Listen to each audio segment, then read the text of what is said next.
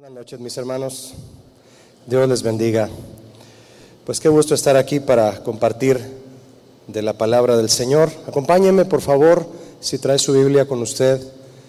Busque, por favor, el libro de Proverbios en el capítulo 11. Vamos a leer dos versículos.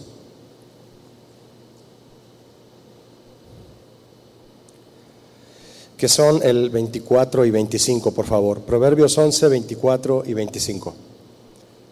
Lo voy a leer, dice así, si me acompaña. Dice, hay quienes reparten y les es añadido más. Y hay quienes retienen más de lo que es justo, pero vienen a pobreza. El alma generosa será prosperada y el que saciare, él también será saciado. Quiero compartirle un tema al que le he titulado la generosidad bíblica o la generosidad a la luz de la Biblia. ¿Qué es la generosidad? ¿Es un hábito? ¿Es el hábito de dar o compartir lo que se tiene con los demás sin esperar nunca algo a cambio? Eso es la generosidad. Debido a que la generosidad está ligada al dar y respaldada por promesas bíblicas de retribución, muchos líderes se han aprovechado de eso, presentando y enseñando a la generosidad como la clave de la prosperidad. ¿Y qué deriva de eso?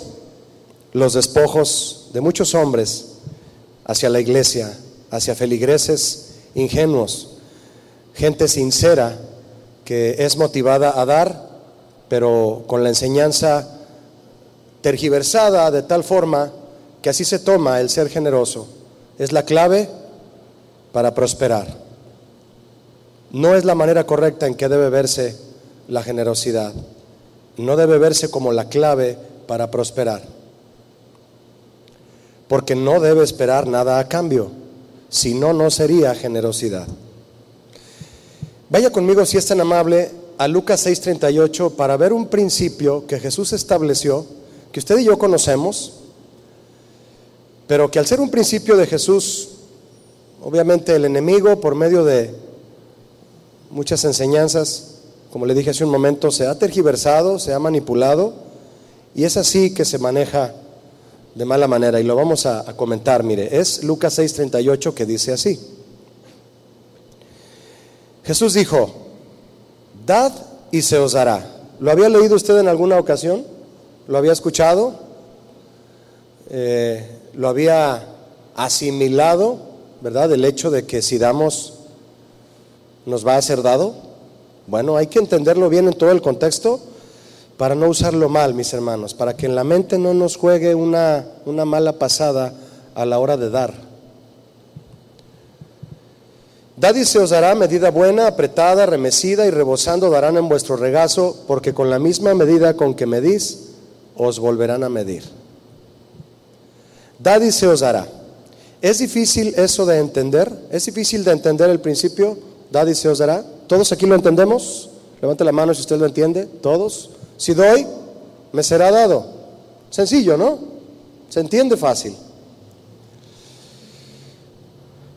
Si no se le da el enfoque correcto a este principio, que fue establecido por Jesús mismo, se pierde el valor intrínseco de la generosidad. El principio se enseña por muchos enfocado en que si doy, ese si doy es con minúsculas Recibiré es con mayúsculas. Si doy, y hay una, se dibuja una sonrisa en la cara. Si doy, voy a recibir. Es que si le doy, Dios me da a mí. Y en ese Dios me da a mí, ahí quedamos atrapados. Y eso no es generosidad, mis hermanos. No lo es. Estamos viviendo tiempos en los que ser generoso no, no le nace a muchos en el corazón. ¿Por qué? ¿Por la carestía? ¿Por la inflación? No es tanto por eso, mire, es por la desconfianza. Es más por desconfianza que por falta de bienes para poder dar. Desconfianza. La desconfianza, mis hermanos, no debe, no debe ahogar la generosidad en el corazón de los hijos de Dios. Tenemos que estar listos siempre para dar. Sin esperar nunca. Diga conmigo, nunca. No, no lo dijo convencido. Lo dijo así como, nunca. Hay que quitarnos eso del corazón y de la mente, que cuando damos, nunca debemos esperar algo a cambio. Nunca cobre un favor usted, mi hermano. Nunca lo cobre. Porque si usted lo hace, eso nunca se le puede llamar generosidad. Al enseñarlo entonces así, si doy, recibo, la atención se enfoca finalmente en el interés de recibir. Y muchos deciden dar, pero lo que los motiva a dar es el hecho de que van a recibir. Y el principio divino de dar se manipula y de ser un mandamiento con propósito espiritual y desinterés, queda reducido a una fórmula para recibir. Si doy, se me dará. Entonces, ¿es un principio o es una fórmula? Jesús estableció el principio de dar, no una fórmula para recibir. El principio de Jesús era el dar, no que vas a recibir si das. ¿Sí me explico? ¿Cómo nos engaña la, vista, el corazón? El corazón es engañoso, mis hermanos. Y aún en un texto bíblico, obviamente enfocado de mala manera, enseñado por liderazgos que le enseñan así a la gente, se cambia el propósito y se denigra. Ciertamente el principio lleva una promesa tras de sí. Claro que la lleva, si das, vas a recibir. Es una promesa. Y cuando damos de nuestros bienes, el Señor nos da nuevamente y nos multiplica, como leímos al principio en Proverbios 11:25, ¿lo recuerda? El alma generosa será que prosperada. Hay una promesa de retribución. Y el que saciare, él también será saciado. Pero al enfocarse en recibir como la condicionante para dar, El principio se convierte en una fórmula que impulsa a la avaricia, dejando totalmente fuera a la generosidad.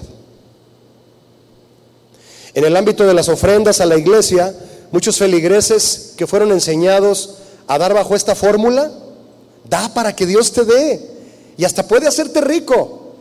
Cuando se dan cuenta de que así no funciona el principio de Jesús, se desaniman tanto que muchos dejan de reunirse y otros que sí lo hacen, se tornan al extremo de ya no dar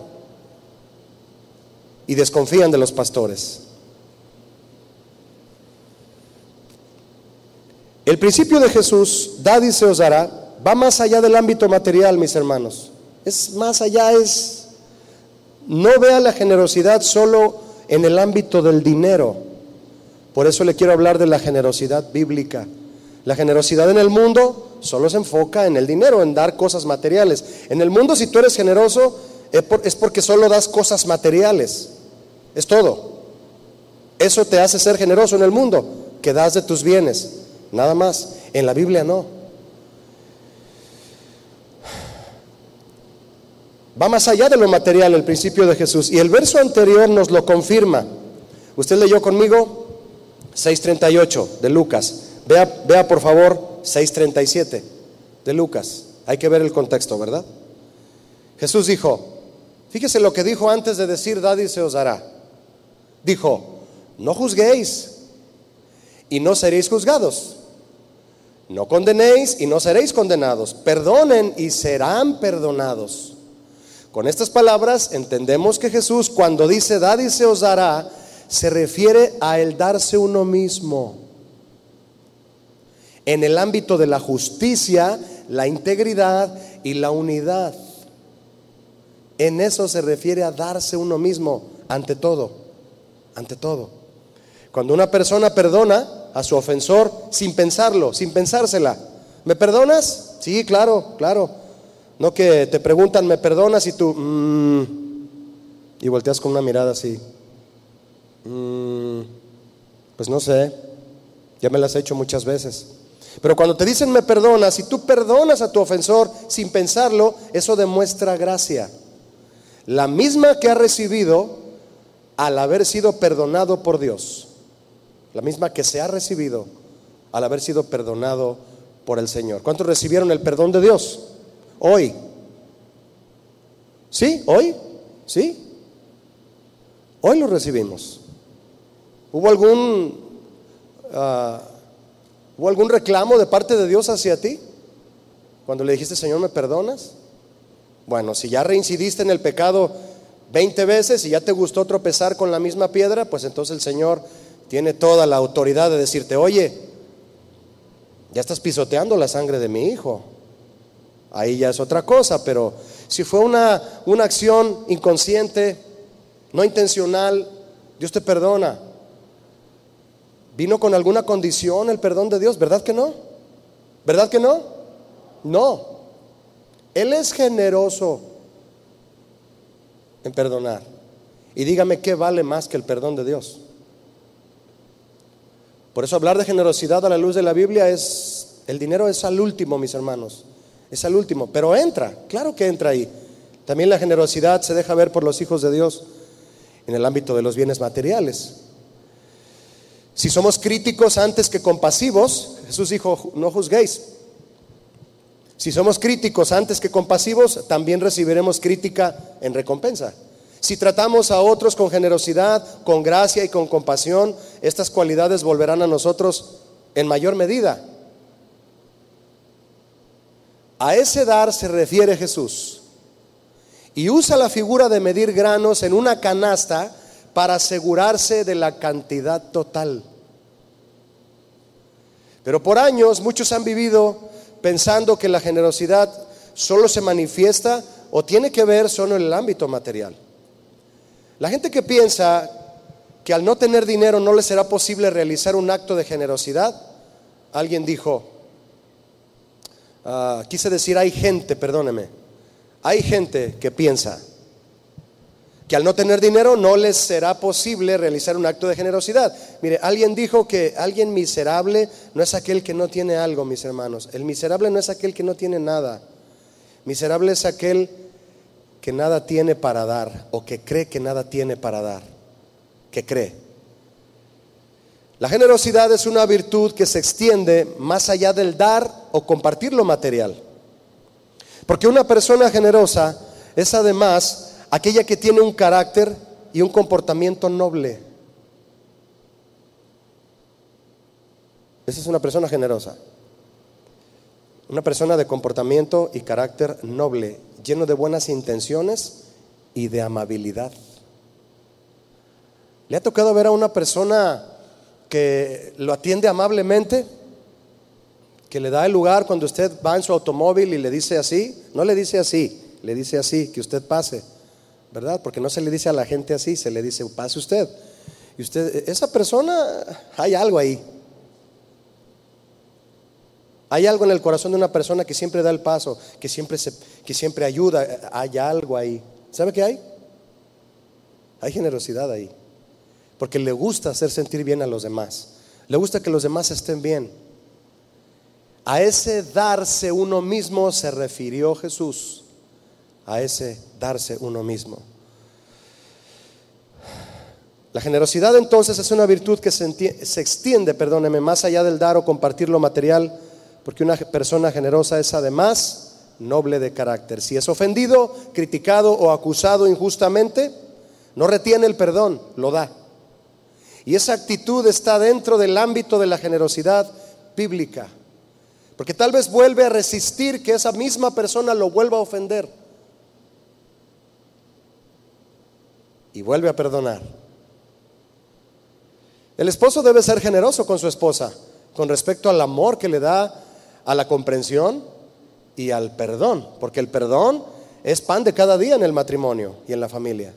Nos ofendemos en la familia, inconscientemente, inintencionalmente, pero nos perdonamos y eso nos va haciendo más, eh, más generosos en la gracia que debe fluir en nosotros por la gracia que recibimos de Dios, porque damos de gracia lo que recibimos de gracia. Somos generosos en la generosidad que Dios ha tenido para con nosotros. Por eso, el que es noble de carácter es ofendido, criticado, acusado, pero no retiene el perdón, lo da. Y esa actitud está dentro del ámbito de la generosidad bíblica. De hecho, mis hermanos, el acto generoso más grande del universo no fue en el ámbito económico. Alguien puede jactarse de haber donado 10 millones de dólares a una institución de niños. Y qué bueno. ¿Está bien? Pero el acto más generoso del universo no fue en el ámbito económico. Por si acaso usted creía que los donadores del Teletón, sobre todo en este tiempo, ¿verdad? Que se hacen cortes eh, con Hacienda y hay que ver cuánto le van a pagar de impuestos a Hacienda o si no mejor encauzarlo de tal manera, ayudados por el contador, para que se dé esta donación y no se le tenga que entregar los impuestos a Hacienda, sino a través de esta donación, pues mejor, ¿verdad? O se compran bienes materiales de una forma legal, hablando, hablando contablemente, para no entregarle tantos impuestos a Hacienda. Y mejor vienen a, vienen a ser bienes partícipes del que los ganó. El que tiene una empresa o el que tiene un negocio, sé que me está entendiendo lo que estoy diciendo. Bueno, el caso es que los donadores, por ejemplo, es un ejemplo, ¿eh? no estoy criticándolos. Los del Teletón, bueno, realizan actos más generosos. Bueno, si usted lo creía que ellos realizan actos generosos, esas donaciones son estrategias financieras para deducir impuestos. Como dice el proverbio chino, no dan paso sin guarache. Sí, todas esas cuantiosas donaciones son acciones farisaicas. Porque aunque el término generosidad va ligado también a actos de caridad, claro que sí, la generosidad va ligado a actos de caridad, aún así aquellos que se desenvuelven en el ojo público desean el reconocimiento de sus buenos actos. Lo dan para que otros vean que dan. ¿Verdad? Eh, este, este, este cheque de dos millones de pesos fue dado por la empresa Papitas Panchito. Y te cae bien papitas panchito y vas a comprar más papitas panchito. Es publicidad. Dan por publicidad. No hay generosidad en el fondo. Son estrategias financieras. El acto generoso más grande del universo fue en el ámbito del amor, mis hermanos. Del amor, del perdón y del rescate. Fue hecho por el Dios, por Dios nuestro Padre, quien dio a su Hijo Jesús en sacrificio por nosotros y por todos aquellos que le declaren Señor de su vida. No existe acción más generosa que entregar la vida misma, y más aún cuando se da para que otros vivan. Por eso, mi hermana, si tu esposo no gana un sueldo estratosférico, pero él trabaja duro para llevar el pan a tu casa y no se compra una camisa nueva para que tu hijo tenga un pantalón y una camiseta, tu esposo es generoso porque está dando todo lo que gana. ¿Verdad que sí, varones? ¿Sí hay varones aquí? Sí. Si no te compraste los zapatos que querías, varón, porque ya no te ajustó y quieres mejor darle unos zapatos a tu esposa, tú eres generoso, varón. Generoso no es el que da una cantidad de estratosfera. ¡Qué generoso! La generosidad está aquí, está aquí en la actitud de corazón. Tan solo una persona amable ya es generosa por su calidez de espíritu que nos bendice a todos. ¿Hay, alguien a usted que le bendiga en su calidez de espíritu por cómo lo trata usted? Esa persona es generosa en el ámbito del corazón, del amor, de darse a sí misma. Por eso no existe acción más generosa que entregar la vida misma. Y aun cuando se da la vida para que otros vivan. Una persona generosa entonces es aquella que sabe que no solo los bienes materiales cuentan a la hora de dar, sino además el tiempo, el esfuerzo en beneficio del prójimo, de tu esposa, de tus hijos, de tu, de tu vecino, de tu suegra, de tus cuñados, y todo sobre la plataforma del amor de Dios. Porque si no tenemos amor de Dios en nosotros a la hora de hacer cualquier cosa, pues no tiene significado. Dice Pablo, nada somos. Sin amor que somos, mi hermano, Nada, nada somos sin amor. Así sea la cantidad más grande de dinero que tú quieras dar en una sola exhibición, a alguien que lo necesita, sin amor, nada somos. La generosidad debe enseñarse entonces aprenderse y practicarse como la virtud de dar y darse. No solo de dar, sino de darse. Procurando el bienestar de los demás sin esperar ninguna retribución, ninguna. Ninguna. Es más, ni de Dios. Ni de Dios. Tú das y en el fondo, yo sé que Dios me lo va a devolver. No, mis hermanos. Le pregunto, ¿Dios nos da cuando damos, sí o no? ¿Pero lo vamos a esperar? No. Porque el gozo no está en el recibir. El gozo está en el dar. ¿Alguien que diga amén aquí? Sí, un pastor amigo mío de hace muchos años decía, Julio, generosidad es dar hasta que duela. Quebrantando la carne que no quiere dar, que quiere guardar, que quiere retener. Hay que dar, mis hermanos. Cuando damos bajo la motivación de que vamos a recibir algo, no es un acto de generosidad, es una transacción comercial. Es un negocio. Cuando alguien hace un negocio, calcula y determina cuánto va a ganar, ¿cierto? Y eso que calculó lo cobra y se lo dan por lo que hizo o dio. Y se llama pago.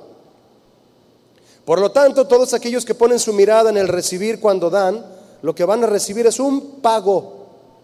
Si tú estás pensando en recibir cuando das algo, lo que vas a recibir es un pago, no una recompensa.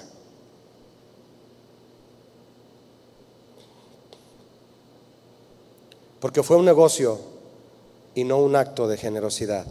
Cuando tú recibes algo del Señor, que el Señor quiso darte porque tú fuiste generoso, te debe sorprender. Y si te sorprende, es muestra de que realmente no estabas esperando algo.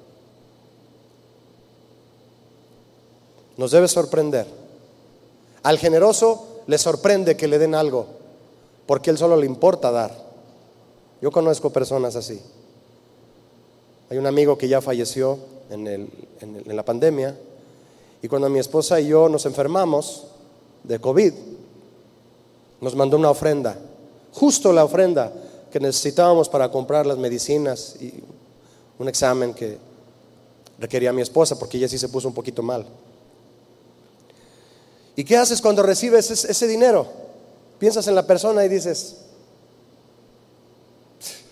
no hayas que decir.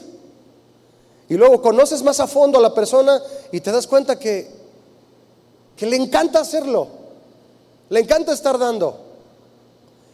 Y nunca le falta nada. Siempre tiene lo que necesita y mucho más. Pero eso no es lo que le importa ni lo busca. Lo tiene, lo recibe de Dios y solo lo disfruta. Y si ve que alguien lo necesita, y si Dios se lo acaba de dar, si otro lo necesita, ah, te lo doy. Así se portaba él. Y lo recuerdo con mucho cariño y aprendo de, aprendí de él, de este, de este, este, este amigo querido. Alguien preguntaría, entonces, ¿qué propósito tiene lo que dice el Proverbio 11:25? Que el alma generosa será prosperada y el que saciare, él también será saciado. La palabra generosa aquí, mis hermanos, en el proverbio, es la palabra veracá, hebrea. Mire lo que dice. No tanto lo que significa la palabra como vocablo, sino el trasfondo eh, cultural que hay detrás de la palabra. Porque todas las palabras tienen un trasfondo cultural. No solo significan algo por el idioma o por su etimología, ¿verdad? Hebrea o aramea, griega eh, o latín, etcétera. No, hay algo, hay algo detrás de la palabra que por eso salió la idea de la palabra. La palabra veracá, de donde viene generosa, el alma generosa dice bendición, por implicación prosperidad, sí, pero da, da a entender como de un estanque, un estanque generoso, un estanque que está ahí de donde todos pueden tomar agua. Fíjese de dónde viene la idea del alma generosa, el alma que es como un estanque de quien todos pueden tomar agua, quien sea, y a la hora que sea. Eso es ser generoso es ser un estanque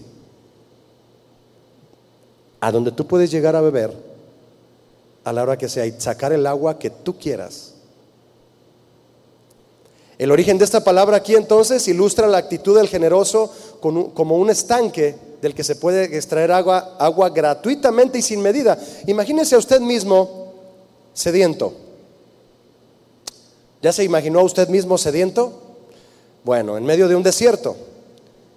Usted se encuentra un estanque y se aproxima a sacar agua y toma agua del estanque. Usted llega al estanque y lo saca y sabe que es agua pura para tomar. Bueno, ¿cómo reaccionaría usted, mi hermano, si de repente usted escucha una voz del estanque que sale del estanque y le dice, ya no tomes más agua? Ya sacaste mucha y págame la que te tomaste. ¿Qué haría usted si escucha esa voz del estanque? Pues primeramente se saca un sustote, ¿verdad? ¿Y quién está dentro del estanque, verdad? Alguien se cayó y me está cobrando el agua. O un árbol.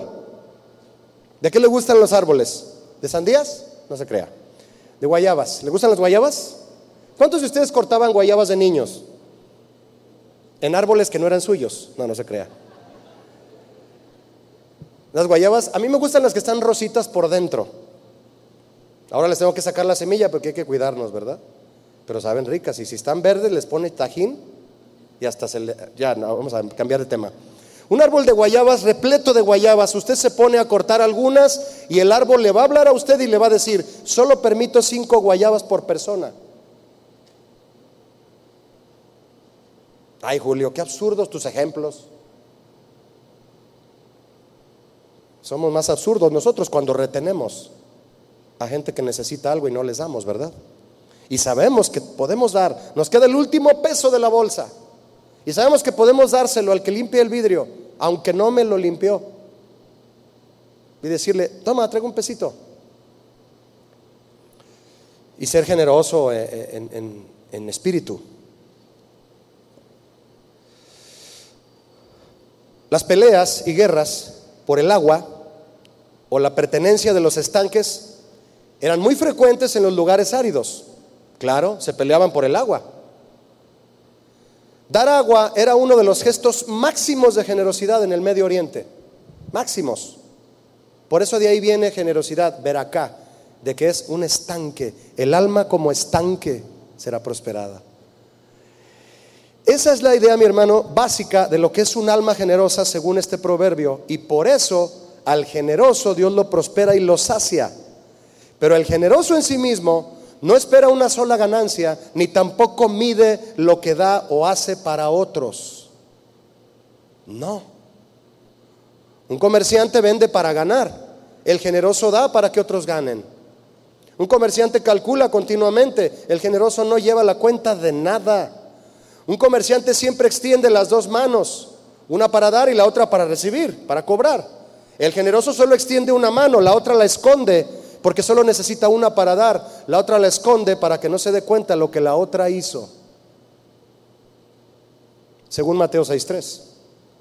El alma generosa será prosperada, significa que el Señor no le paga al generoso, lo recompensa y lo gratifica como Él quiere por dar sin esperar recibir.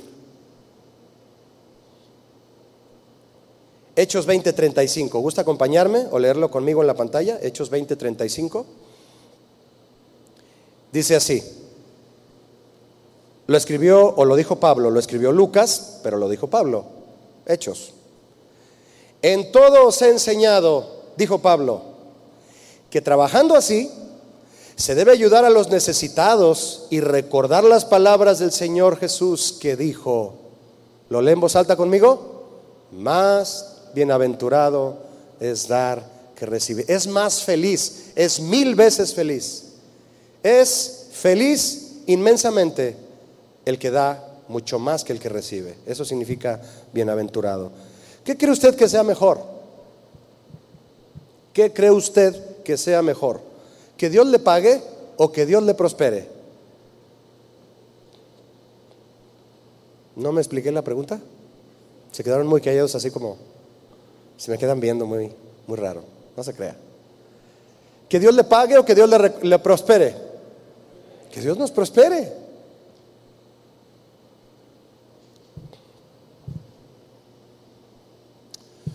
Hace, hace poquito eh, busqué estacionarme en el área de, del centro magno. Y hay unos muchachos en la noche que si tú te estacionas en determinado lugar de las banquetas te dicen, hola, son 20 pesos y por adelantado. ¿Le ha tocado? Yo no, no, no, no quise hacer problema esa vez. No, nada más le dije, uy, pensaba darte más. Y se me queda viendo. No, jefe, pues nomás con eso. y me reí y le dije, no, no, no, eh, mira, y traté de persuadirlo, ¿no? Pero así es el Señor. Nosotros queremos que Él nos pague lo que damos. Y sin embargo, cuando nos olvidamos de recibir, Él nos va a dar más de lo que dimos. Porque es una ley, una promesa que va detrás del mandamiento de dar. Hay que sacarnos de la mente, mis hermanos, el recibir un pago. Mejor hay que esperar a que Dios sea a la hora que Él quiera. Que Él te prospere. ¿Cuántos quieren que Dios les prospere? ¿Se vale decir amén y lanzarle? Sí, ahí sí. Amén. Sí, pero hay que entender el principio primero. De dar sin esperar recibir nada a cambio. Pero Dios es bueno, amén. Están las dos partes y las dos partes hay que saber asimilarlas con sabiduría para no caer en el engaño de, de ver el principio como una fórmula, amén, como una clave, como un conjuro. ¿Sabe usted lo que es un conjuro? Es una orden. Voy a dar para que Dios me dé. Ah, ¿le estás haciendo un conjuro a Él?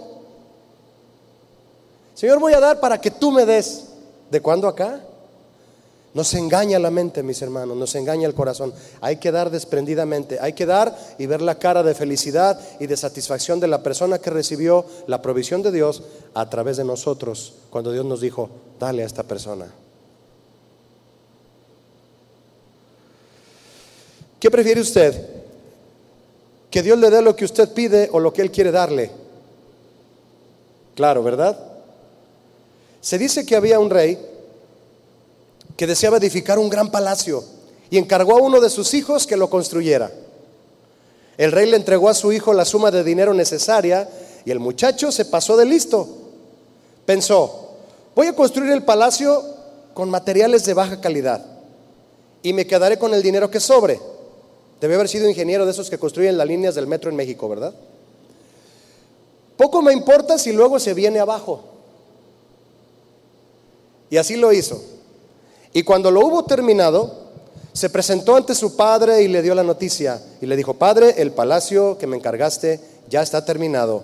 Puedes disponer de él cuando gustes. El rey tomó las llaves y se las devolvió a su hijo con estas palabras.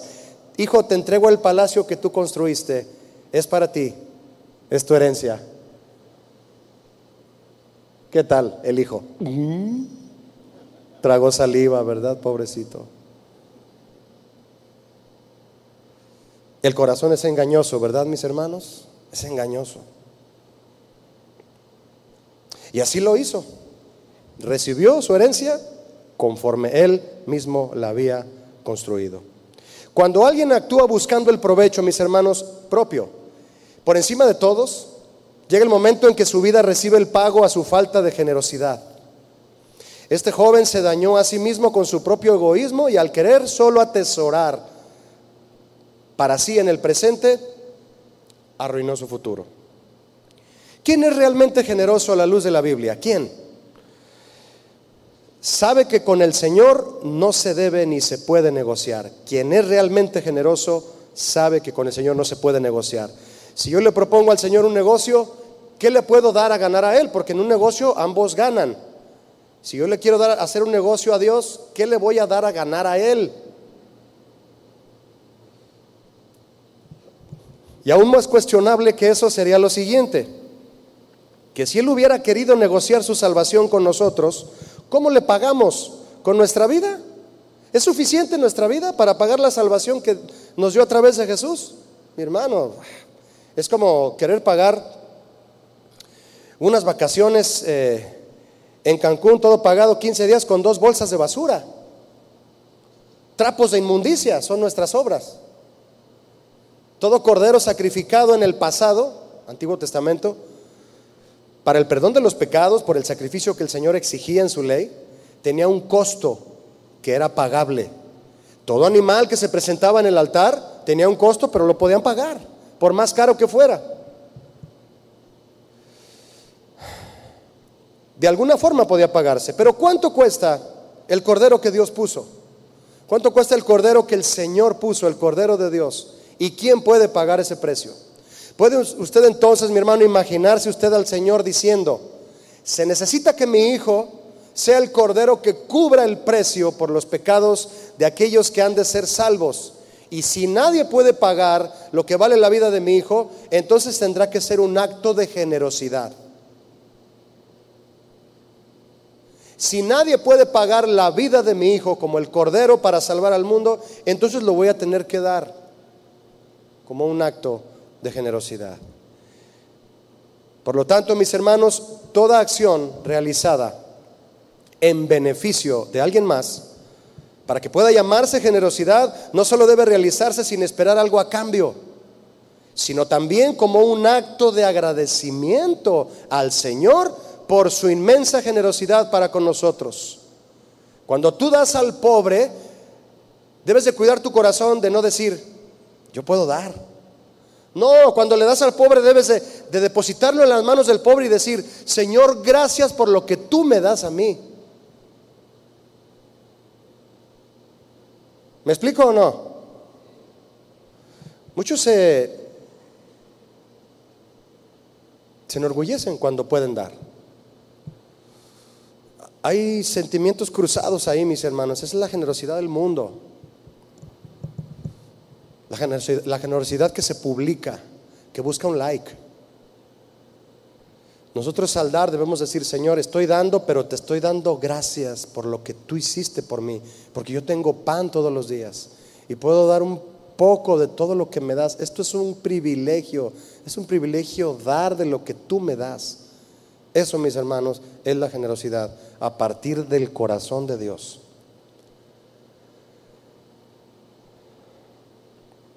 ¿Usted cree que el Señor está obligado a recompensarnos al final todos los actos generosos que hayamos tenido en vida? Le pregunté, ¿usted cree que el Señor está obligado a recompensarnos todos los actos generosos que hayamos tenido en vida aquí en la tierra? Él no tendría Claro, Él no tendría por qué recompensarnos. Nos dio a Cristo y con Él la vida eterna, lo cual por cierto no es una recompensa. La vida eterna no es una recompensa, es un regalo. No es lo mismo recompensa que regalo. Recompensa es por algo que hiciste. Regalo es algo inmerecido o que no te lo esperabas. ¿Nota usted la diferencia entre recompensa y regalo? Si usted ya tiene el regalo de la salvación, el regalo de la bendición de Dios, entonces cuando usted da, usted puede dar con la generosidad que viene del corazón de Dios, porque no le importa si usted recibe algo o no, porque por todo lo que usted ya recibió primero, recibir la salvación y darle un pan al pobre, ¿cómo comparo eso? ¿Cómo lo comparo? Tenemos que aprender como cristianos lo que es realmente dar, mis hermanos lo que es realmente dar sin esperar nunca recibir. Ya recibí el regalo. Ahora, ¿voy a esperar recompensa por lo que le estoy dando al pobre o al necesitado? No, porque ya tengo el regalo más grande. ¿Para qué quiero una recompensa? Sin embargo, el Señor nos va a recompensar por lo que hayamos hecho. Porque nadie es más bueno que Él. ¿No le da gracias por eso? Nadie, nadie le gana a ser bueno. Señor, no tendrías por qué recompensarme. Me diste el regalo de la salvación, me diste a Cristo. ¿Cuál recompensa merezco yo? Sin embargo, Él dice, te quiero recompensar. ¿Eres generoso?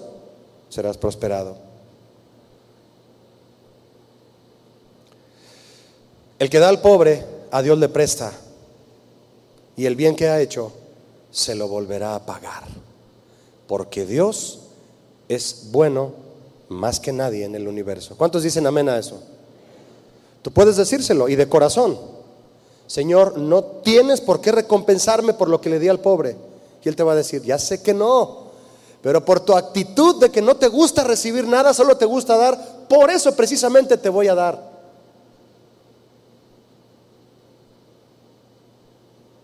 Entonces, gracias Señor. Y no te importa si te da mucho o poco.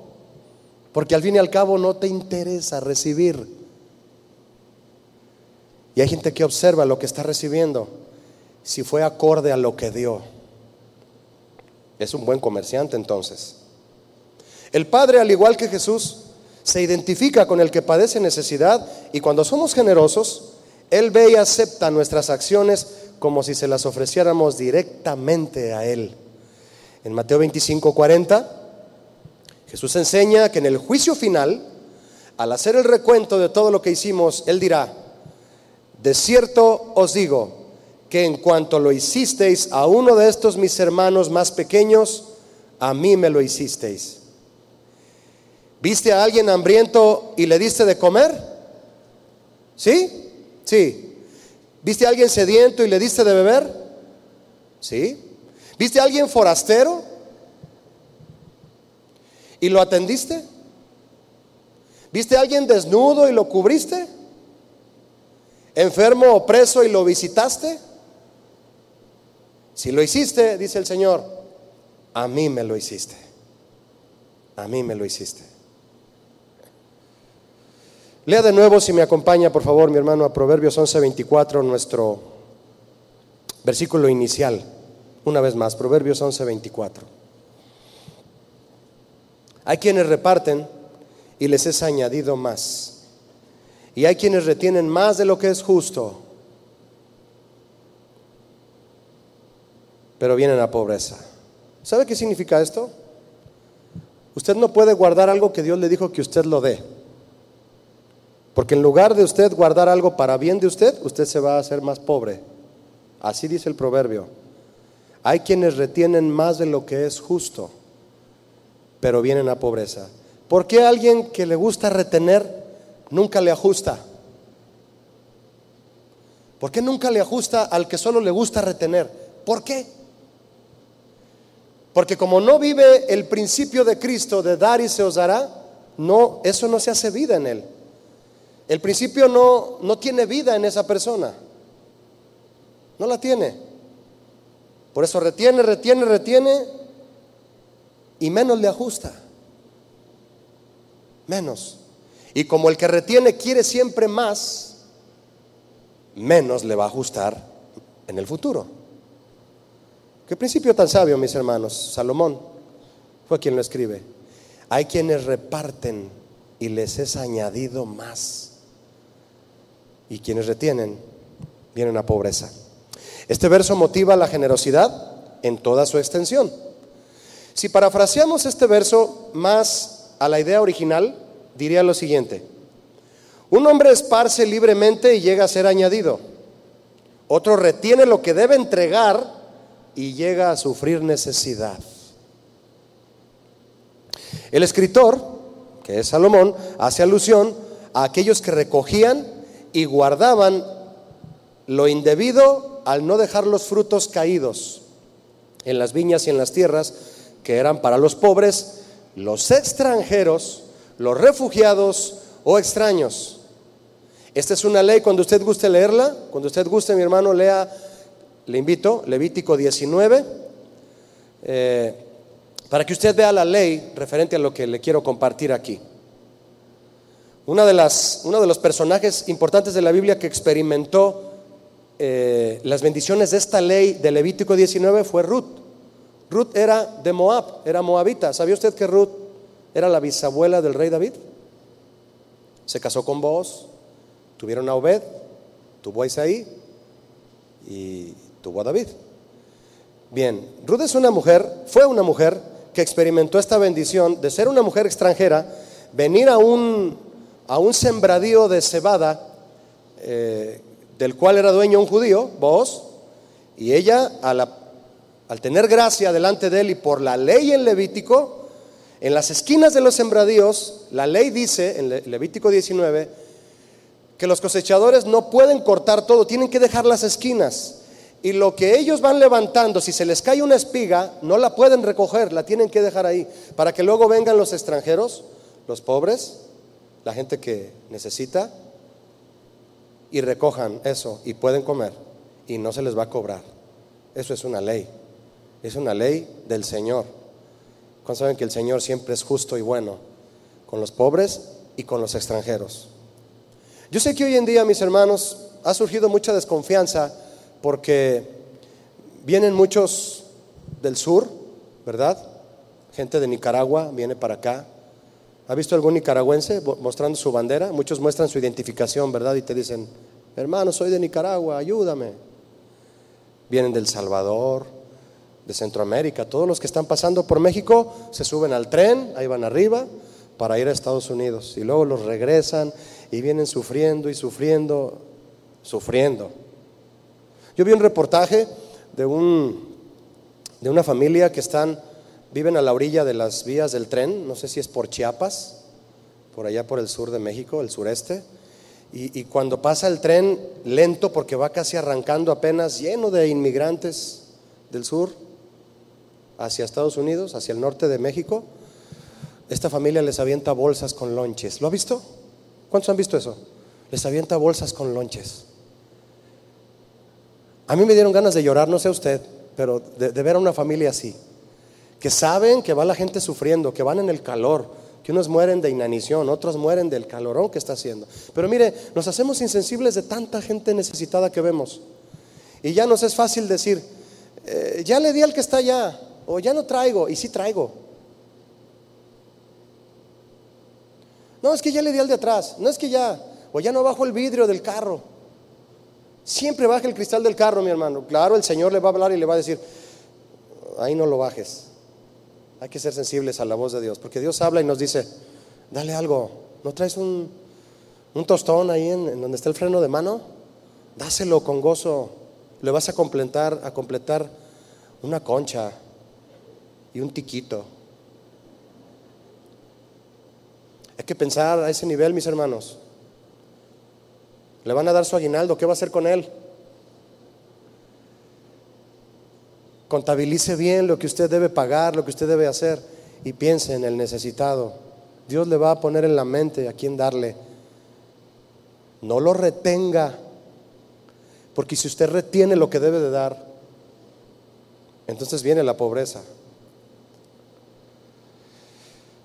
Si Dios fue así de bueno para poner esta ley, mis hermanos, ¿cómo debemos nosotros de, seguir el corazón de Dios en cuanto a la generosidad? ¿Por qué? Pregunto, ¿por qué Dios dejó en su ley este mandato a quienes fueran dueños de viñas y tierras de cultivo de no recoger los frutos y las espigas caídas a la hora de la cosecha, para que las personas pobres, refugiados y extranjeros pudieran recoger y comer? ¿Por qué? porque a quienes el Señor bendice con bienes, les enseñará a compartirlos con los que no tienen. Ser generosos se une a la idea de la prudencia y el favor divino. Yo, el Señor, digo esto, es mi ley, no recojas el trigo que está en las esquinas, déjalo porque van a venir extranjeros hambrientos. Y eso es para ellos, para que coman. En 2 Corintios 9:6 dice lo siguiente, mis hermanos, el apóstol Pablo escribiendo, dice, el que siembra escasamente cosechará escasamente, y el que siembra con generosidad, también con generosidad cosechará. A simple lectura y por efecto natural, mis hermanos, este principio es muy entendible. Pero lo cierto es que esconde tras de sí una promesa irónica, que dicho de otra manera el principio sería, el que no extiende la mano al necesitado llega a ser aquel que extiende la mano para pedir, porque va a padecer escasez.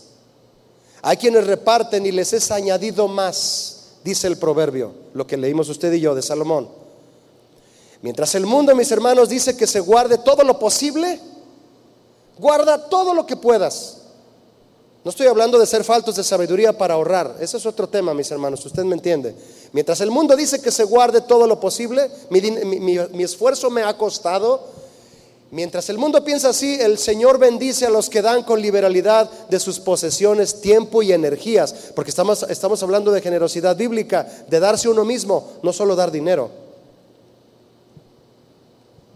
Cuando damos, Dios nos suple cada vez más. ¿Para qué, mis hermanos, nos suple más? para dar más. ¿Creíste que era para disfrutarlo tú nada más? Sí, el Señor te da para que tú disfrutes, sí, sí te da. Pero si te está dando más, más, más y ya cubriste tus necesidades, Señor, entonces ¿por qué me das más? Porque quiero que lo des. No todo el cultivo es para ti. No te lo comas todo, deja las esquinas. Y si dejas más, no me enojo.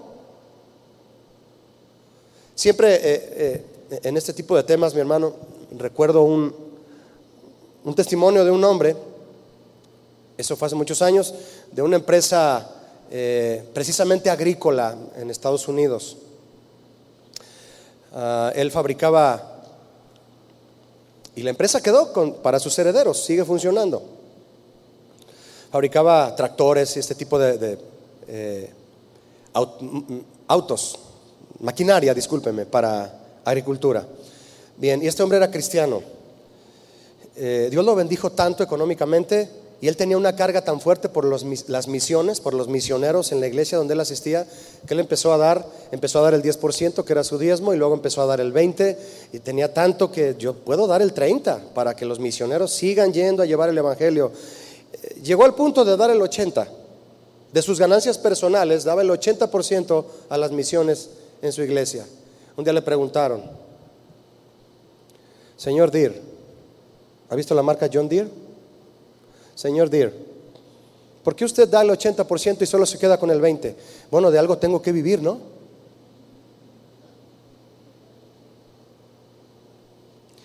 Contrario entonces, mis hermanos, a lo que el mundo hace con los bienes, que es retenerlos, el Señor nos dice que el hombre que reparte puede tener la seguridad de que su generosidad no va a perjudicarlo, sino que aumentará el valor de sus bienes. Oh, sí.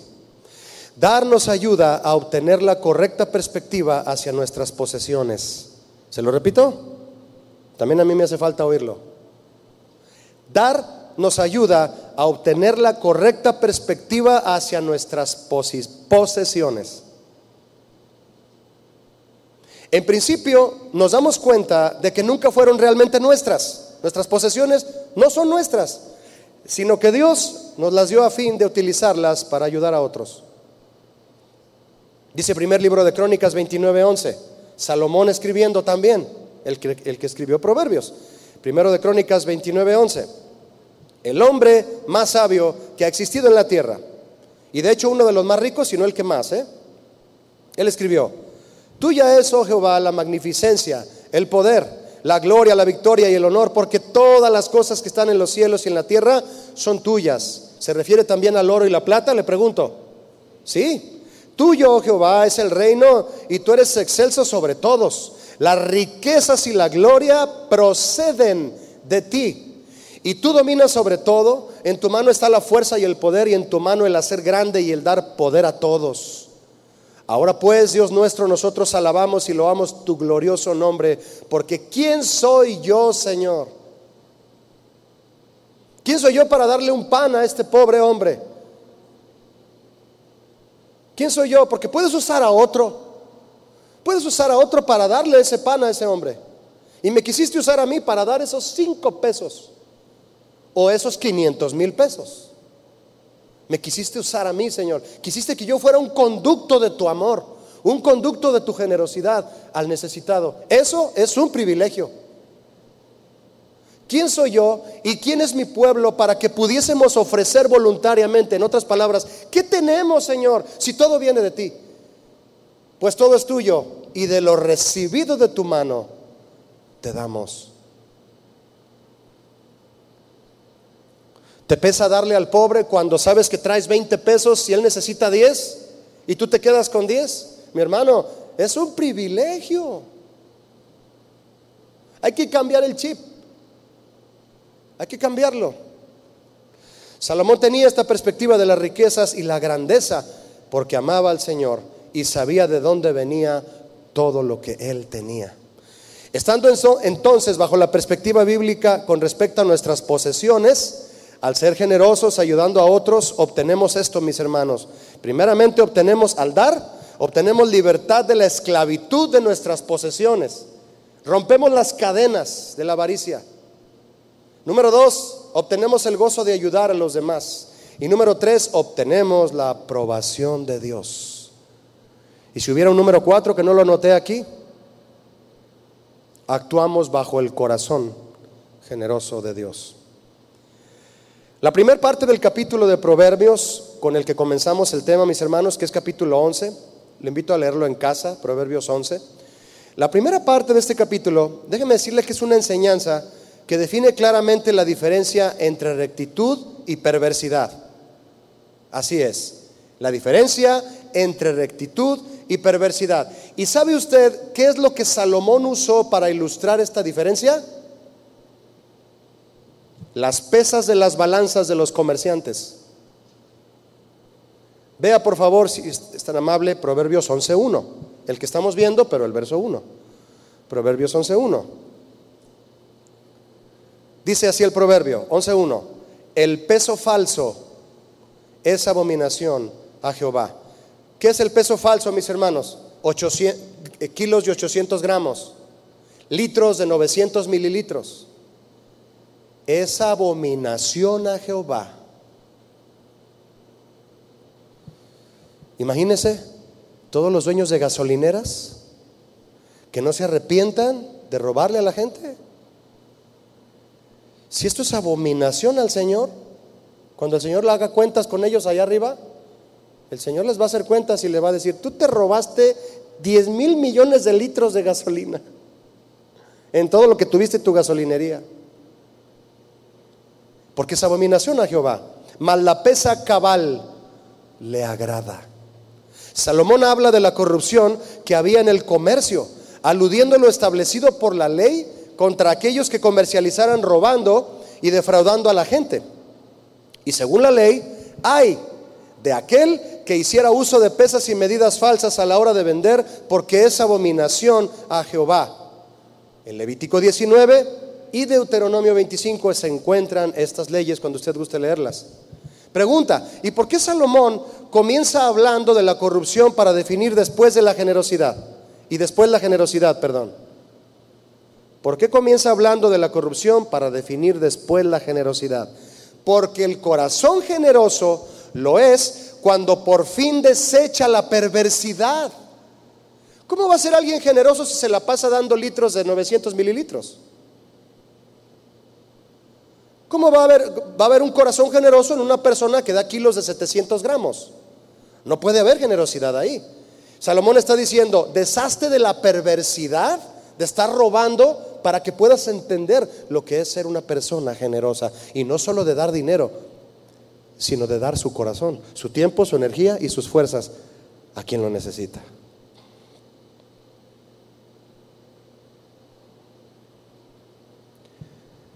Deshacerse de la perversidad. No, no es de un día para otro, mis hermanos, decir, voy a ser generoso. No, hay que, hay que ver qué hay en el corazón.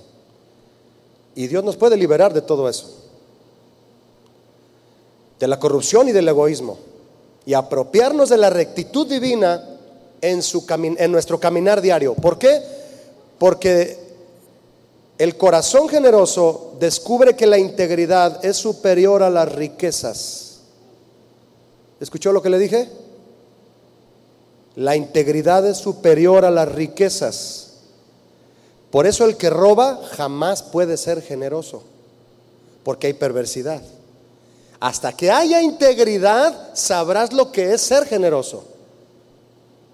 Si siendo perverso y ladrón intenta ser generoso, lo que está haciendo es farisaico. Dar para que otros te vean, pero no estás dando ni para agradar a Dios ni para ayudar al, necesitado. Estás dando para que otros te vean. Y después de haber dado para que otros te vean, regresas a tu negocio a seguir robando o a tu vida a seguir robando. Hay gente que siempre está buscando cómo obtener cosas. Buscan la forma de, tráetelo, tráetelo, agárralo. Mira, no te van a ver, tráetelo. no, no, no. No, el pago era por dos, tráete el otro. O el que regatea. El que regatea es, obviamente el que regatea un precio que ya es justo y que sabes que la persona apenas le está ganando algo. Hay perversidad ahí, hay negocio, hay No hay generosidad. el alma generosa no opera así. No hay generosidad en un corazón que busca tener bienes para sí. Es totalmente contrario. Le repito la frase, mis hermanos, porque la integridad es superior a las riquezas. Por eso, para el corrupto y egoísta lo primero son las riquezas, mientras que para el generoso lo primero es la integridad y la justicia. Así es, el generoso piensa en integridad y justicia. El egoísta piensa en retener para sí, lo cual es injusto. El generoso piensa en integridad y justicia porque piensa en el bien de todos, lo cual es también justicia. Justicia es pensar en el bien de todos. La generosidad está ligada a la justicia de Dios, al igual que la avaricia está ligada a la impiedad. ¿En qué piensa el corrupto? En defraudar y robar. ¿En qué piensa el generoso? Dice Isaías 32, 8. ¿En qué piensa el generoso? suena, suena muy Ah, es un pleonasmo, ¿verdad? Pero la Biblia nos recalca así los versículos que nos ofrece como este, mi hermano, el que está en pantalla, para que se nos recalque más. El, pero el generoso pensará generosidades. Ay, qué revelación. Pues sí lo es. Claro que lo es. ¿En qué piensa el generoso? En generosidades. ¿Difícil de entender? Para muchos sí. Y por generosidades será exaltado. La riqueza del generoso es el bienestar de aquellos a quien ayuda. Esa es la riqueza del generoso, el bienestar de quienes ayudó. ¿Ya estás bien? ¿Ya no te falta nada? Esa es mi riqueza, que tú estés bien. Como un papá que ama a su hijo. Y su hijo necesita un cuaderno, una mochila. Yo te lo compro, hijo. Y tu riqueza es el bienestar de tu hijo. En el mundo muchos padres de familia se esfuerzan por ganar y almacenar bienes para heredarlo a los hijos. Vea conmigo el Salmo 37, 25, si es tan amable. Salmo 37, 25. El rey David, todavía no lo leo, estoy, narrándole. El rey David, habiendo sido un rey justo en su gobierno y obediente a la ley del Señor, para bendición de su pueblo, mire lo que escribió el rey David. Salmo 37, 25. Vamos a ver el trasfondo de esto, mire. Joven fui y he envejecido.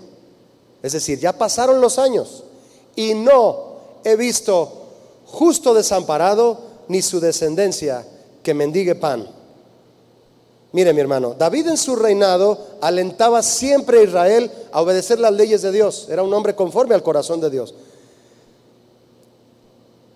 Siempre alentaba a Israel a obedecer las leyes que Dios establecía, que establecían que se debía tratar a los pobres con justicia y misericordia. David era siempre atento con los que eran necesitados. Y mientras Israel fue obediente, hubo suficiente comida para todos. Por eso Israel, cuando Jesús vino a la tierra, extrañaban el reinado de David. Le decían a Jesús, tú vas a restablecer el reino de David, ¿verdad? Porque leían las historias de cuando David fue rey y fue un reinado de justicia. Principalmente ¿por qué? Porque Él repartió con justicia a los necesitados también. Por eso fue un gobierno próspero. Cuando se reparte con justicia, viene la prosperidad. Así fue el reinado de David. Por eso querían que Jesús estableciera el reinado de David. Estableció algo mucho mejor. ¿Cuántos saben eso? Así es, estableció el reino de Dios. Mucho más grande, pero el, reino, el reino que, que David ejerció simbolizaba esta bendición que ahora para nosotros es espiritual. Esta promoción de David de que el pueblo fuera siempre generoso les hizo experimentar a todos la provisión interminable del Señor. Nunca le faltó pan a Israel mientras fueron atentos con los necesitados.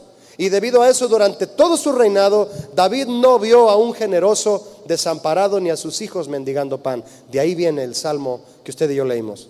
Heredar riquezas a los hijos no tiene absolutamente nada de contrario a la palabra de Dios. Pero quien acumula para ese propósito deberá cuidarse de no ser devorado por el afán y la ansiedad. En cambio, al generoso lo sostiene su esperanza en la provisión divina. Al generoso lo sostiene la esperanza, no su dinero, su esperanza en la provisión divina. ¿Tú confías en tu dinero o confías o estás esperanzado en la provisión del Señor? Son dos cosas muy diferentes. Cuando veamos a un hermano en Cristo sufriendo, o a un extranjero, o a un pobre en la calle, podemos responder de tres maneras. Decirle como los amigos de Job, que el afligido se acarreó los males. Tú te acarreaste ese mal, por eso no le vas a dar, ¿verdad? Número dos, decir que es una prueba para ayudar al pobre a tener más paciencia y confianza en Dios. Es que Dios te está probando. O número tres, o podemos ayudar a la persona en su necesidad. Así de sencillo. Primera carta a Timoteo 6:17 dice lo siguiente, mis hermanos. Si gusta leerlo conmigo, va a aparecer también ahí en la pantalla. Primera Timoteo 6:17 dice, a los ricos de este siglo manda que no sean altivos, ni pongan la esperanza en las riquezas, las cuales son inciertas, sino en el Dios vivo, que nos da todas las cosas en abundancia para que las disfrutemos. Que hagan bien que sean ricos en buenas obras, dadivosos y generosos. Alguien tal vez neófito o nuevo podría pensar lo siguiente de este pasaje. Julio, esta exhortación es solo para aquellos que tienen riquezas. En estas palabras de Pablo a Timoteo hay una exhortación, mis hermanos, que aunque el pasaje hace referencia a quienes tienen riquezas, lo cierto es que esta exhortación va dirigida a todo aquel que tiene para dar. Tú dices, yo no soy rico, Julio, porque te comparas con alguien que tiene una empresa con 200 empleados. Y dices, yo no soy rico porque te comparas con él. Pero vamos a hacer una comparación para ver si somos ricos o no. ¿Y qué significa ser rico, mi hermano? Éfeso era una ciudad opulenta y la iglesia allí en Éfeso probablemente tenía muchos miembros con altas posibilidades económicas. El consejo profundo, intrínseco que Pablo le da a Timoteo consiste en enseñarle a la iglesia que la posesión de riquezas involucra una gran responsabilidad.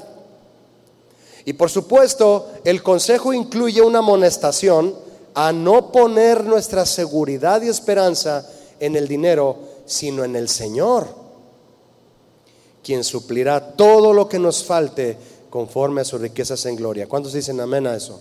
Todo lo que nos falte. Él es nuestro pastor. ¿Y cuánto nos faltará, mis hermanos? Nada.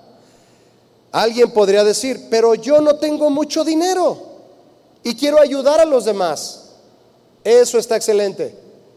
Ya está en tu corazón el espíritu generoso que viene del corazón mismo del Padre. No tengo mucho dinero, pero quiero ayudar a los demás. Hay gente sin muchos recursos y con un espíritu muy generoso, muy generoso. Y ya hablamos de que una persona tan solo al mostrarse amable con los demás, ya hay una, generosidad ahí, ya bendice a la gente. Pues aún si no tenemos riqueza material, mis hermanos, podemos ser ricos en buenas obras, dijo Pablo. Seamos ricos en buenas obras. No importa cuánto poseamos, siempre tendremos algo para compartir con alguien. Siempre, siempre. Ya le comenté a usted que miserable no es el que tiene algo para dar, el que dice no tengo algo para dar. Miserable es el que cree que nada tiene para dar, porque siempre hay algo que podemos compartir. Sucede que muchas veces encapsulamos a una persona rica como aquella que tiene mucho y no le afecta en nada en su bolsillo cuando da. Y aunque y aún aunque da mucho, no le afecta porque tiene mucho. Saquemos esa idea de la mente, mis hermanos. Pero no, simplemente al darme cuenta que un hombre sufre de frío, al no tener ni un solo abrigo y yo tengo dos, comparado con ese hombre yo soy rico. Pero no lo vemos así. No lo vemos así. No, es que nomás tengo dos chamarras. Y una es para diciembre y otra es para enero. Una es para entre semana y otra es para el domingo. Porque una es de Coppel y la otra es Versace. ¿Cómo voy a regalar mi chamarra de esa marca? Es más, o si regalo, regalo la más barata. Ya estás negociando. Porque te quieres quedar con la más cara. Ya hay un corazón de negociante ahí. Ya. Si alguien tiene frío y tú tienes dos chaquetas, tú eres rico comparado a él. Vemos al rico como alguien a quien nunca alcanzaremos en lo que tiene comparado a lo que tenemos. No, mis hermanos, Dios nos invita a ser ricos en buenas obras. ¿Cuántos quieren ser ricos? Ay, fue pregunta con tirabuzón, ¿verdad? No saben a qué me referí con preguntarle, ¿quiere ser rico? No me refiero al dinero. ¿Cuántos quieren ser? Voy a completar la pregunta para que ahora sí. ¿Cuántos quieren ser ricos en buenas obras? Ahora sí. Ese es el corazón cristiano. Ese es el corazón generoso cristiano.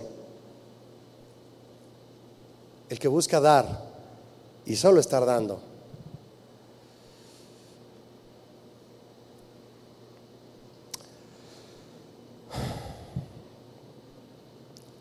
¿Y por qué pensar que si regalo un abrigo y me quedo con uno, eso va a afectar mis posesiones? Si al dar uno de mis dos abrigos pienso que afectará mis posesiones, entonces no he llegado al nivel de la generosidad bíblica. No es rico aquel que tiene mucho, sino aquel que siempre está pensando en dar. ese es el que es rico, el que siempre está pensando en dar. Porque como siempre está pensando en dar, Dios le va a retribuir para que siga dando. ¿Conoce usted a alguien así? Yo conozco a mucha gente así. Para mí esas personas son las que son ricas, las que siempre están pensando en dar. Porque acumulan, acumulan y luego reparten, reparten, reparten. Si usted piensa, mi hermano, de continuo en los demás y en dar generosamente al que necesita, entonces usted es rico. Vaya conmigo para finalizar a Lucas 10:25, por favor. Lucas 10:25.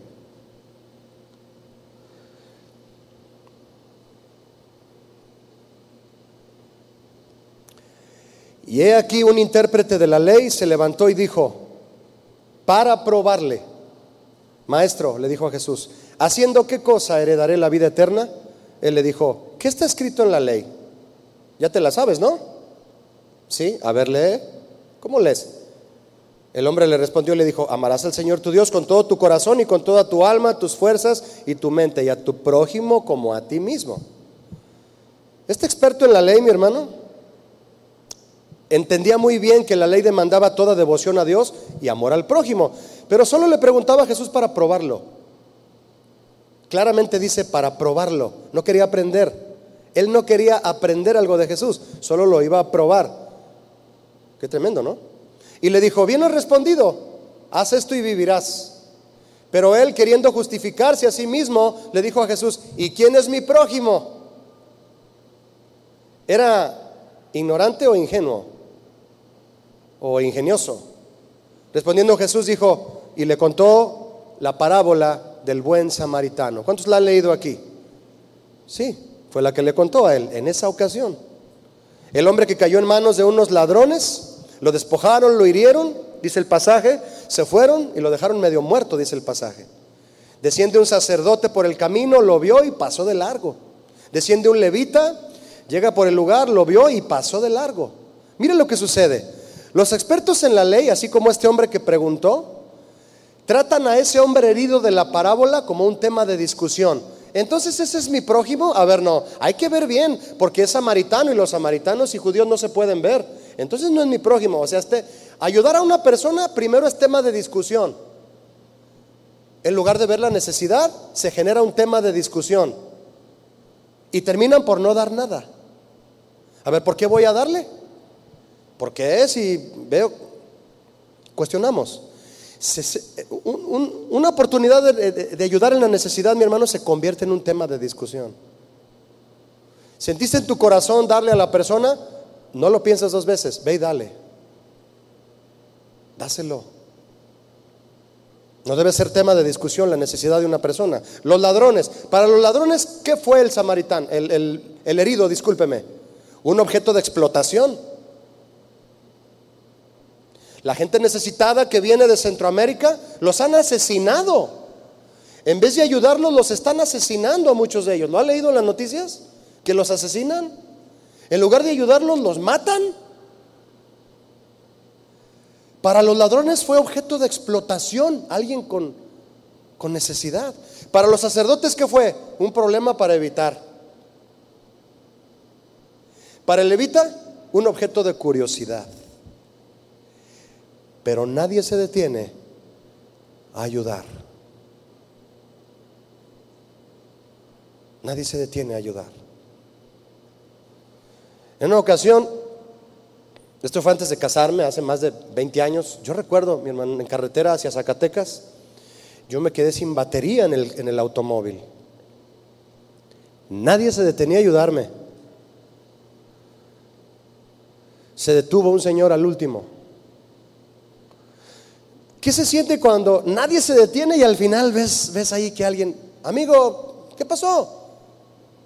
Así, con esa confianza, ¿verdad? Porque eh, puede haber un, ah, alguien que es malhechor, ¿verdad? En su, en su corazón y esperar a que alguien se detenga para luego asaltarlo.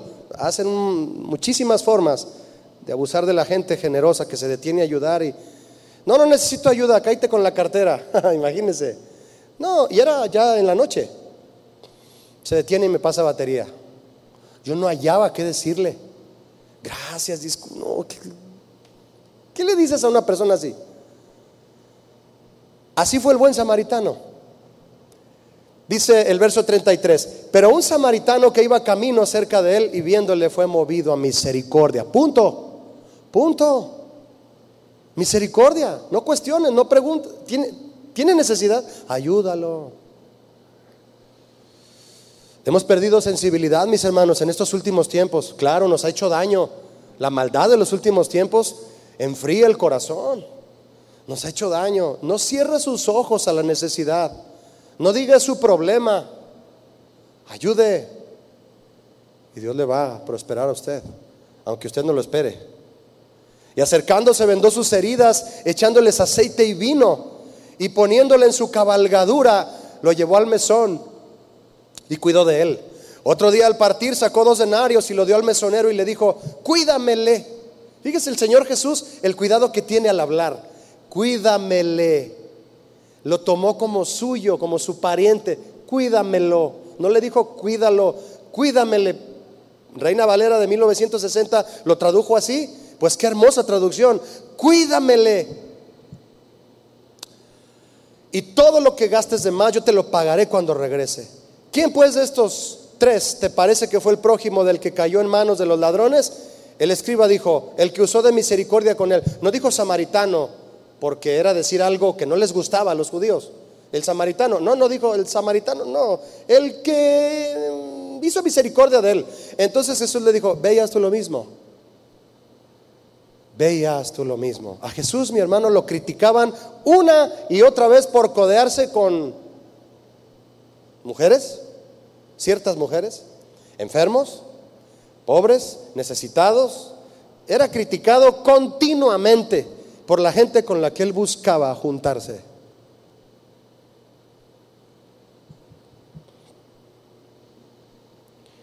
Dice, yo no vine a los que están sanos, yo vine a los que necesitan, a los que están enfermos, a los que necesitan que les des la mano, a los leprosos que clamaban. A los diez los sanó. Y para colmo solo uno vino a agradecerle. Para orar, mis hermanos, vamos a leer usted y yo, si me acompaña, Lucas 6:30 al 35. Aquí hay un principio del Señor Jesús en donde Él da una orden a los que lo están oyendo, una invitación que para usted y para mí debería ser un mandamiento, es, es un mandamiento, tomarlo así. Y así lo es de la boca del Señor Jesús. Dice Lucas 6:30, déjeme narrarle. Es el bloque de Lucas 6 de ama a tus enemigos. Jesús va a hablar todo esto, lo que usted y yo vamos a leer, habla todo esto porque los judíos despreciaban a los romanos, porque oprimían al pueblo de Dios. Pero Jesús les dijo que debían amar a sus enemigos. Esas palabras apartaron a muchos de Cristo. Pero Jesús no hablaba de sentir afecto por los enemigos, hablaba acerca de un acto de la voluntad. A cualquiera que te pida, dale. Lucas 6:30, ¿me acompaña? A cualquiera que te pida, dale. ¿Qué es cualquiera?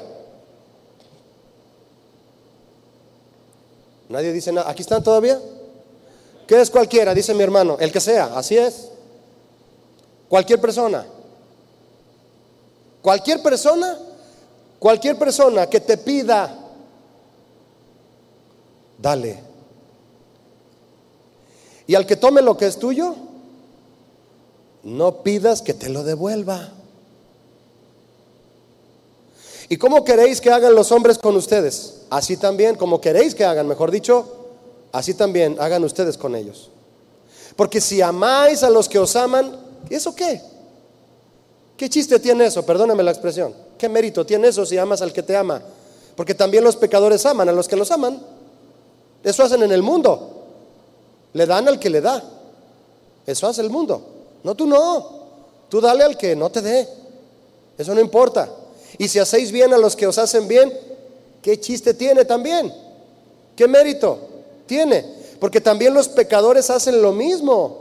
En el mundo piensan así, tú no pienses así. Y si prestas a aquellos a quien esperáis, de quien esperáis recibir, ¿por qué lo haces? ¿Por qué esperas recibir a quien le das? Porque también los pecadores hacen eso. Tres cosas de las que Jesús dice, eso hacen en el mundo, no lo hagas tú. Porque también los pecadores prestan a los pecadores, dice, prestan el 34, para recibir otro tanto. Amad pues a vuestros enemigos y haced bien y prestad, no esperando de ello nada, y será vuestro galardón grande, y seréis hijos del Altísimo, porque Él es benigno para con los ingratos y malos. Julio, pero este es un pasaje para los enemigos. Con mayor razón, a las personas a quien tú pudieras mostrarles tu afecto. Con mucha razón. Se ha preguntado entonces, mi hermano, ¿por qué este nivel de generosidad en el corazón de Jesús? ¿Y cómo es que selló con su sangre el darse a sí mismo primero para poder darnos la salvación? Y que ahora tú y yo podamos ser generosos a este nivel, no solo en el ámbito del dinero, sino en el ámbito del corazón, del dar y de darnos a nosotros mismos. Así es, mis hermanos. Muchos buscan el favor del generoso y cada uno es amigo del hombre que da. Pero nosotros no. Nosotros vamos a dar sin esperar recibir. Jesús dijo, eso hacen los pecadores, ustedes no. ¿Me acompaña, ¿Me acompaña a orar, por favor? Cerrando nuestros ojos y dando gracias a Dios. Señor, esta noche yo te doy gracias. Dale gracias a Dios por lo generoso que ha sido contigo y por esa actitud de corazón que puede empezar a renacer en ti y en mí, mi hermano, al adquirir dentro de nosotros el corazón generoso de Jesucristo. Señor Jesús, te damos muchas gracias. Gracias por lo que tú nos has enseñado. Gracias Señor porque sabemos que si damos nos será dado.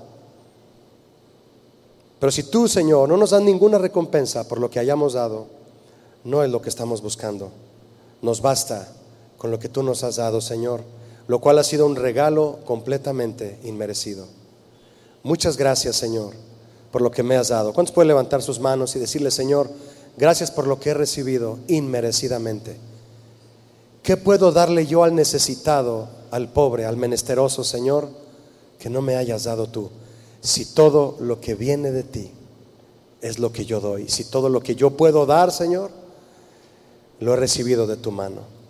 Padre, que esta tarde podamos entender que cuando hay perversidad en el corazón todavía. Cuando no hemos entendido en nuestro corazón y en nuestra mente, Señor, lo que es dar a los demás sin importar si recibimos o no, entonces entenderemos la verdadera generosidad, Señor. Tú hablabas a través de Salomón cómo es que había a quienes les importaba, Señor, esas pesas falsas para robar a la gente. Eso se come la generosidad, Señor. El, el corazón se convierte en un ladrón.